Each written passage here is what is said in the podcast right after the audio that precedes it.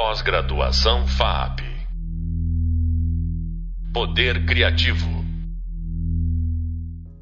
Olá e bem-vindos a mais um podcast da disciplina A Tela Onipresente. No episódio anterior, vimos como a transformação das telas em interfaces de comunicação móveis e pessoais proporcionam novos modos de se relacionar com a imagem, que levam a novas experiências estéticas e novos formatos artísticos. Hoje, vamos continuar a explorar esse assunto nos dedicando às suas implicações sociopolíticas mais amplas. Transformadas em interfaces, as telas nos olham de volta. Os mesmos algoritmos que nos proporcionam uma experiência cada vez mais personalizada e confortável das plataformas de comunicação online também nos perfilam, analisam nossos gostos e buscam capturar a nossa atenção. Em último caso, esses algoritmos podem consolidar formas de vigilância, discriminação e controle automatizado. Quem vai falar mais para a gente sobre isso é André Mintz, pesquisador e professor de arte e tecnologia da Escola de Belas Artes da Universidade Federal de Minas Gerais. Seu trabalho lida com estudos de imagem, métodos digitais e estudos de plataforma. E aí, André, tudo bem? E aí, beleza, Gabriel? Beleza, Menotti? Bom? Pois é, André. Antes da gente entrar diretamente no assunto desse episódio, é, eu queria que você contasse um pouco para a gente sobre a sua ideia de imagens rede que eu acho que ele é muito pertinente para a nossa, nossa disciplina. O que, que implica esse conceito?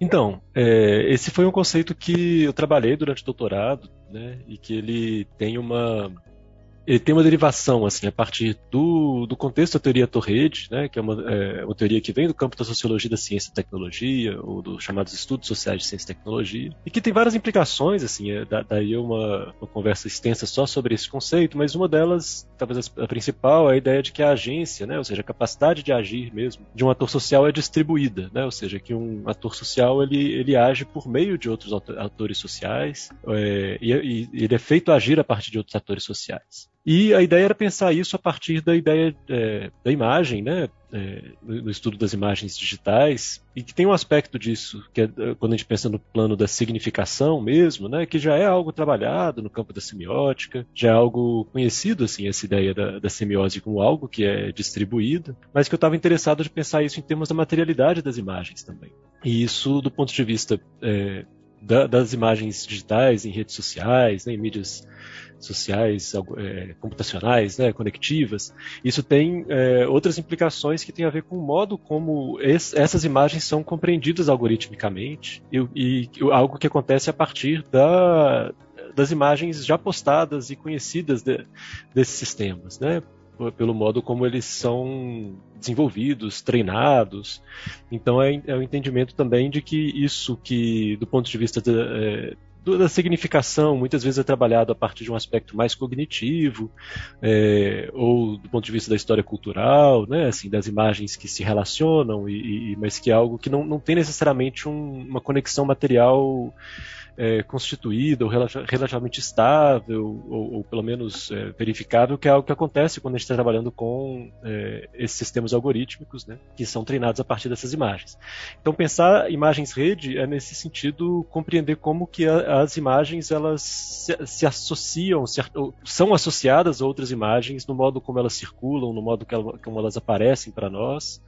É, e aos vários, as várias mediações técnicas pelas quais elas passam, né? Assim, a imagem que é transformada em arquivo, que é transformada em dados, e que a, a própria imagem ela está distribuída nessas várias instâncias, né? Assim, é, nos parâmetros que são atribuídos a ela e a partir de então ela é, é compreendida a partir desses parâmetros. Então em resumo, a ideia é essa, assim, e que tem implicações do ponto de vista teórico, assim, para a gente pensar essas imagens, mas também metodológico, né, de como que a gente estuda essas imagens, que envolve a gente não reduzir a imagem é, ou, ou, não tomar ela apenas pelo aspecto visual, que é o aspecto que a gente está mais acostumado, que é o modo como nos relacionamos com as imagens geralmente, mas compreendê-las também enquanto dados, enquanto é, metadados frequentemente, né, e, e, e como que as mediações que é, pelas quais elas passam fazem com que elas, elas é, passem por essas várias é, instanciações das imagens. Né? Então, é compreender que uma imagem em mídia social, ela não é só a parte visual, né? Ela é também essa, essa representação em dados que vai dizer que imagem aparece para gente, quando, né? É, é, o que efeito que tem a gente ver uma imagem dentro de um sistema como esse. Em resumo, é isso.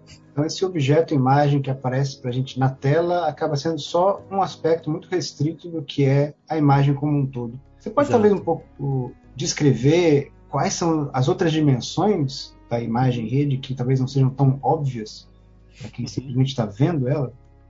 Sim, bom, é, tem algumas dessas representações que às vezes aparecem pra gente, né? É, embora elas também sejam representações pensadas para pessoas, né?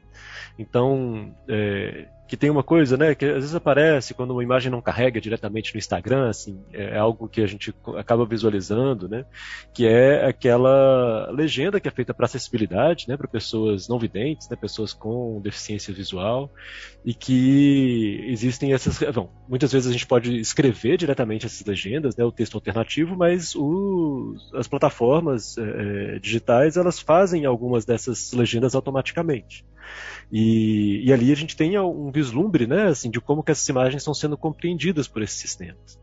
Mas, é, enfim, a gente já está muito acostumado hoje em dia né, a esses processos de reconhecimento de, de, de, rosto, por exemplo, ou detecção de rosto, que é muito frequente, né, na, na forma como a gente trabalha com algum álbum de fotos digital, né? Assim, tipo, o álbum de fotos do Google que a gente tem no celular e como que ele vai organizando, né? Assim, ah, essa foto tem tal pessoa, ou essa foto é na praia, essa foto é na cidade. Aí você tem o álbum de fotos das férias álbum de fotos, né? enfim, e, e esses, essas organizações elas já são automatizadas, mas essa automatização, né, ela passa por uma tradução da imagem, né, desse aspecto visual, que é, é, o aspecto com o qual a gente tem uma relação mais direta e uma relação afetiva, mas uma tradução disso para outros parâmetros, né? O que é feito a partir de sistemas de reconhecimento de imagem, né, de, de reconhecimento de padrões, a partir de aprendizado de máquina, tipicamente hoje em dia, e que vai traduzir aquela imagem em alguns parâmetros, né? E, e, vai atribuir algumas tags, né, aqu aquelas imagens, e essa, e essa produção de dados sobre a imagem que vai ser levado em conta na hora de construir, por exemplo, o nosso feed do Instagram, ou na hora de organizar é, na hora de organizar esses álbuns de fotografias que a gente delega né, a, a essas plataformas coletar e organizar e, e, estruturar. Né? Então é pensar que existem esses aspectos da, da, datificação das imagens e que eles são parte importante da forma como a gente vê imagens hoje, mesmo que a gente não necessariamente veja isso na superfície. Né? Assim, às vezes é algo que está ali por trás, mas que com é, a nossa experiência a gente começa a notar, né, assim, esses modos de organização, né, ou às vezes eventuais equívocos desses sistemas e que aparecem como algo cômico para gente, né, assim, reconhecer algo que não está ali, é algo estranho, e isso começa a, a surgir na nossa experiência de, é, de produção e de fruição dessas imagens à medida que a gente navega por essas plataformas e suas derivações. Assim. Você tocou brevemente nesse assunto, mas será que pode explicar também para a gente como é que essas plataformas entendem as imagens? Tem algum tipo de processo de visão maquínica acontecendo? Então, é, é, elas reconhecem a partir justamente né, de um campo que é, é, uma disciplina, assim, uma subdisciplina do campo das ciências da computação, né, que já é desenvolvida já há muito tempo e está um pouco das origens até dos desenvolvimentos da inteligência artificial, que é o que se chama de visão computacional. Né tem muitas aplicações, assim, as aplicações mais frequentes, ou talvez algumas das, é, é, das mais importantes, assim, que tem uma discussão frequente hoje em dia é no campo da vigilância, né, algo que recentemente né, teve um, uma, uma, movimentação de vários deputados, é, não só deputados, né, vereadores legisladores no Brasil, de é, entrar com projetos de lei para o banimento do reconhecimento facial, por exemplo, né, assim, que, que, é justamente um, uma das aplicações dessa, dessa tecnologia. Hoje em dia, é, nesse caso, né, assim, o que tem a ver com essa mediação das imagens na, em, em plataformas digitais, mais frequentemente é, é, são processos mais genéricos, né, de atribuir certos conceitos, é, certas, enfim, certas tags, né, assim, etiquetas descritivas às imagens, algo que tipicamente é feito a partir de sistemas de aprendizado de máquina hoje em dia. Né? Isso é, é, um, é um campo né, da, inteligência, da inteligência artificial é um campo que existe um pouco, né, que nem eu falei, desde o início do, lá da década de 50, assim, dos primeiros desenvolvimentos de inteligência artificial, já, já se propunha esse tipo de estrutura, mas que ela se torna mais frequente ou, ou, ou mais é, é se torna mais, mais eficiente e, e, e é, se torna mais hegemônico no processo da própria inteligência artificial nos últimos 10, 15 anos, assim, que é chamado aprendizado de máquina.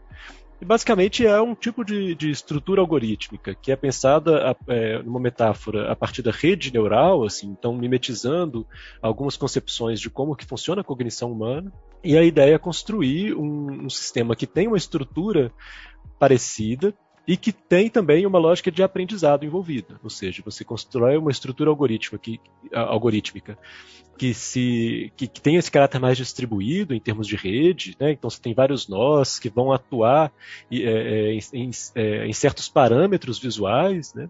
e você vai treinando esse sistema é, e atribuindo pesos a cada um desses nós e a forma como eles estão operando a partir de imagens. Então você pega muitas imagens, algo que também só se torna mais possível né, é, com o desenvolvimento da internet dos últimos 20 anos, né, o campo da Web 2.0, né, que nem se chamou, mas que é, aumentou muito né, a quantidade de imagens que a gente tem disponível, além das câmeras digitais, as câmeras em telefones, né, enfim, que permitiu ter essa base de dados grande, né, sem muito filtro, né, é, é, não é algo que de, de, assim, é, hoje se discute a necessidade né, de você fazer uma curadoria adequada dessas imagens para o treinamento desses sistemas, mas que a princípio foi algo feito muito, que nem se fala no jargão da área, né, é, in the wild, assim, algo meio selvagem mesmo, assim, de você pegar as imagens na internet, sem autorização das pessoas, né, com todas as implicações éticas envolvidas nisso, para treinar os sistemas de reconhecimento. Mas que são sistemas, então, que eles são feitos a partir dessas imagens colhidas na internet, né, e que têm é, seus vieses pela, pelo,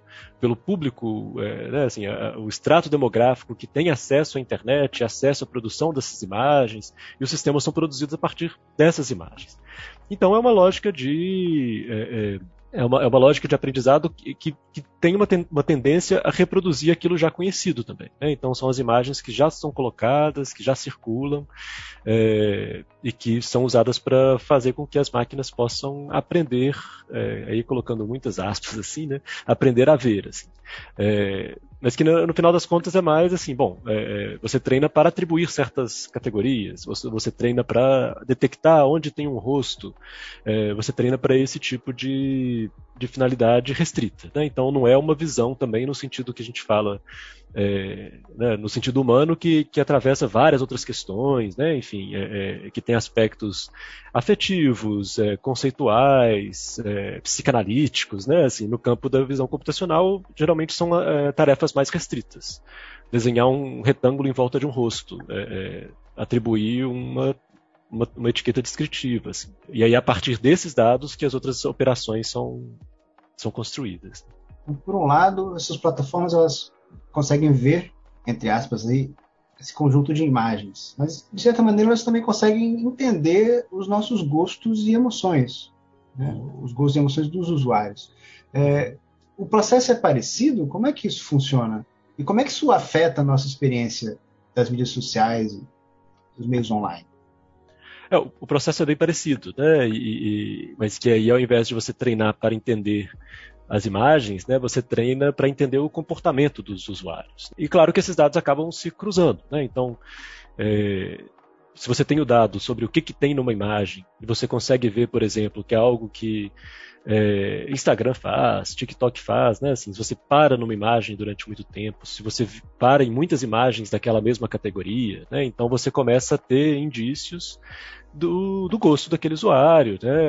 É, talvez alguma coisa de emoção, talvez geralmente não, não a partir disso, né? Assim, mas essa parte de, é, de emoções não é algo que eu, que eu estudo tão profundamente, assim, mas que existe também a, a, partir do tipo de texto que você coloca, né? O tipo de palavras que são usadas, e isso muito a partir de, de, de processos parecidos de aprendizado de máquina. Né? Então, basicamente essa ideia do aprendizado de máquina, né? Eu não entrei tanto nesse detalhe, mas uma característica que ele tem, né? Uma forma da gente entender é que é um processo mais indutivo de você é, resolver uma certa tarefa. Né? Então, geralmente, você tem a construção típica de algoritmos, né? você tem, bom, você tem uma tarefa para se resolver, você, é, part... e você tem um processo mais dedutivo de você chegar na forma geral de resolver aquela tarefa que se aplica a várias situações. Mas isso é um processo é, é humano, né, de fazer esse processo dedutivo, de programar a máquina dando essas instruções específicas para ela. No caso do aprendizado de máquina é o contrário, né, você conhece é, os resultados ao qual você quer aos quais você quer chegar e você dá, delega à máquina é, descobrir quais são então as formas de, de resolver esse, esse problema, né? E, e, ao fazer isso, né, então assim, no, é, no caso da, de entender os, go os, gostos e tal, então assim, geralmente é, a gente fala disso, né, de entender os gostos, mas geralmente é orientado a algum tipo de, de finalidade também, né? Então você quer que a pessoa fique mais tempo é, usando a plataforma. Né? Assim, esse é o caso típico. Né? Você quer é, fazer com que a experiência do usuário naquela plataforma seja mais duradoura. Então você vai ver, né, assim, é, é, a gente conceitua isso em termos de gosto, né? Mas é porque é isso, assim. Bom, a pessoa gosta de ver tal coisa, fica mais tempo vendo tal coisa, então vou mostrar mais coisas parecidas, porque aí eu consigo fazer com que o usuário fique mais tempo é, na plataforma, enfim. Isso entra dentro das métricas da plataforma de algo que é desejável, né? Assim, é, mas geralmente é isso também. Você está mais tentando construir um tipo de comportamento do que de fato dizer se a pessoa gosta ou não gosta daquilo. Né? Assim, você sabe que a pessoa fica tempo vendo aquilo. Se isso é gosto ou não é, eu acho que é outra questão, né? Assim, mas, é, é, mas geralmente é isso, assim.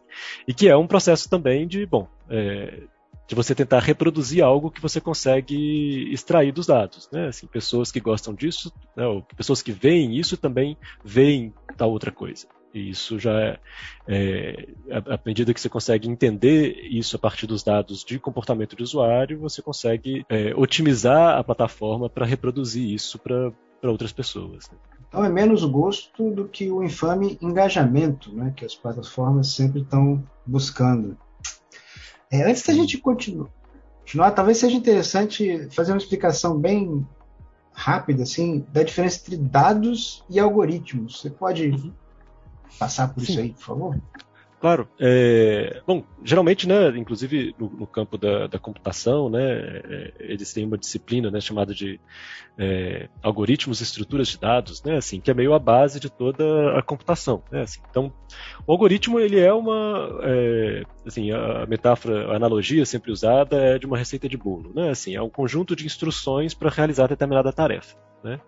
É, claro que à medida que algumas instruções se tornam mais complexas, você tem algo como aprendizado de máquina, né? assim, em que você inclusive não é, você tem um, um, grau de complexidade das instruções que você não tem, é, você não consegue traduzir como uma receita de bolo exatamente, né? Assim, e você é, perde um pouco o, é, a visão do, do, todo, né? Assim, mesmo quem está programando o sistema, porque existe uma certa dinâmica de como que isso acontece. Mas os algoritmos são instruções para a máquina realizar tarefas. Os dados são os registros, né?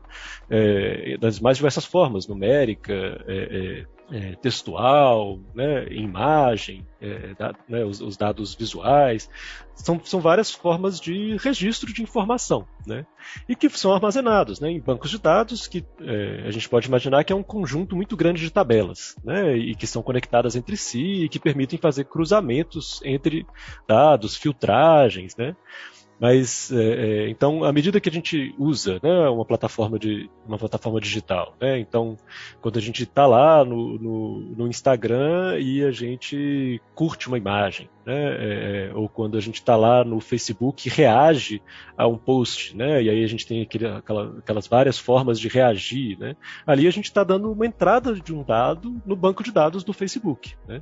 É, agora, o que, que o, a plataforma vai fazer com esses dados, né? Que aí a gente está falando do, de um algoritmo que vai processar aquilo para entender. Bom, muita gente, que foi uma coisa, inclusive, né? Que o, o é, apareceu nesses vazamentos né, do Facebook, por exemplo, que era que a reação de raiva tinha um peso maior do que outras reações no, nos algoritmos do Facebook. Então, por exemplo, se muitas pessoas marcaram que ficam com raiva daquele post, então aquele post ele é mais, é, ganha mais visibilidade, por exemplo. Né? Então é um modo de você pegar esses dados e traduzir uma operação como mostrar mais esse post. Né?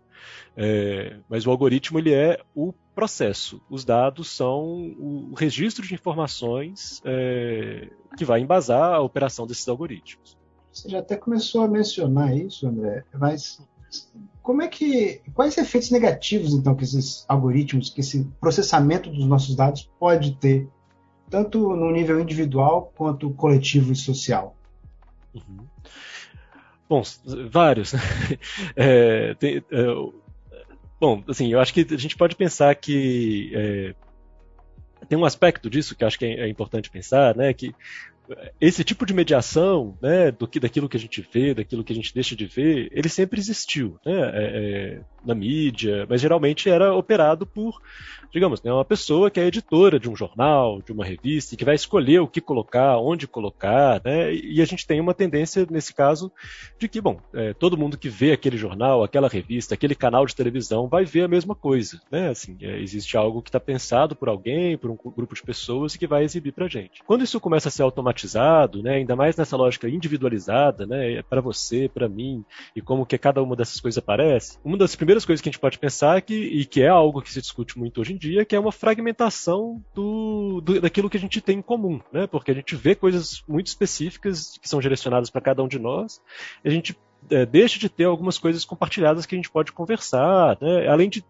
à medida que são muito direcionadas para nós, existe essa, essas várias discussões, né? enfim, que são sobre o reforço de um ponto de vista, porque se a gente vê só aquilo que a gente gosta, então existe uma tendência da gente ficar dentro de uma mesma perspectiva de visão de mundo, né? vendo coisas com as quais a gente concorda, ou que a gente discorda, mas que um grupo de pessoas discorda junto conosco, né? assim, existe uma, uma, uma tendência a gente não, não ter muito esse, esse espaço compartilhado né, entre as pessoas para ver isso. Assim, é, é para as coisas que a gente vê em comum. Mas existem várias outras questões que a gente pode pensar em nível coletivo é, e individual também, mas que tem a ver com os vieses que estão presentes tanto nos algoritmos quanto nos dados que alimentam esses algoritmos e que tendem a, a construir certas práticas discriminatórias ou, ou, ou, excludentes na forma como essas plataformas funcionam. Né? Então, é, e esse tipo de. Esse é um tipo de, de discussão que, que, tem sido muito forte hoje em dia, né? Então, tem, o, é, é tem um livro né, da, da, da Safia Nobel, que foi traduzido para o português recentemente também, né? Que é o Algoritmos da Opressão, que discute, por exemplo, como isso opera nos. É, é nos resultados né, de busca, né? porque na medida em que os resultados de busca do, Google, por exemplo, né, embora inicialmente, né, no modelo inicial do Google era muito a partir de como que uma página se linka a outra, né, como, como isso passou a ser também personalizado, né, e mesmo nessa lógica de, de ser como uma página linka a outra, existe uma tendência do algoritmo de busca reproduzir vieses que estão presentes na forma como a internet se organiza, né, e a gente acaba tomando aquilo, né, assim, o que o Google nos diz como uma resposta boa, né, sobre a, aquele termo termo que a gente está buscando, mas ele vai é, traduzir, reproduzir questões que estão presentes de forma é, massiva, distribuída na própria internet. Então, é, e, esse, e, e, esse é um dos efeitos nocivos, né? Eu acho que mais é, mais fortes assim da, que a gente vê nessa, nessa discussão atualmente.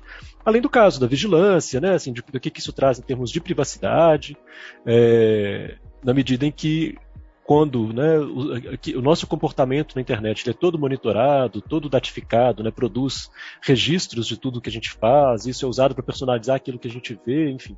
A gente, é, essas plataformas digitais elas têm uma visão muito íntima da nossa, da nossa vida, né, e isso enfim, gera outras, outras questões, né? No caso do no contexto dos Estados Unidos, né, muito recentemente, por causa da, dessa decisão da Suprema Corte, né, do Roe versus Wade lá, que está é, derrubando, né, a, a, a, legalização do aborto, que era algo já constituído no, no, contexto dos Estados Unidos há muito tempo, e agora fica algo muito dele, é, dependente de cada estado, né? Uma discussão que foi muito frequente é da, do uso dos aplicativos, né, de ciclo menstrual e como que esses dados eles podem ser usados para criminalizar mulheres que estejam buscando aborto.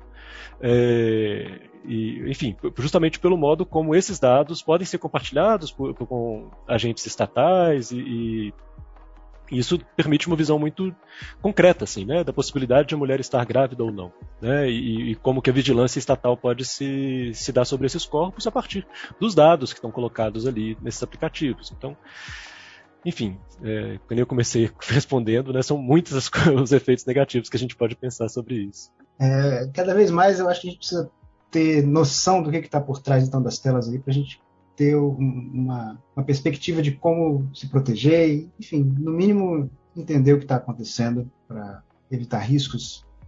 Bem, André, muito obrigado por uma conversa tão rica e esclarecedora. É, hoje a gente explorou um pouco do que pode acontecer quando a tela olha para as imagens e nos olha de volta, e falamos um pouco mais sobre o efeito que os algoritmos das mídias sociais têm nas nossas vidas. Nos próximos episódios, vamos olhar para o futuro das telas.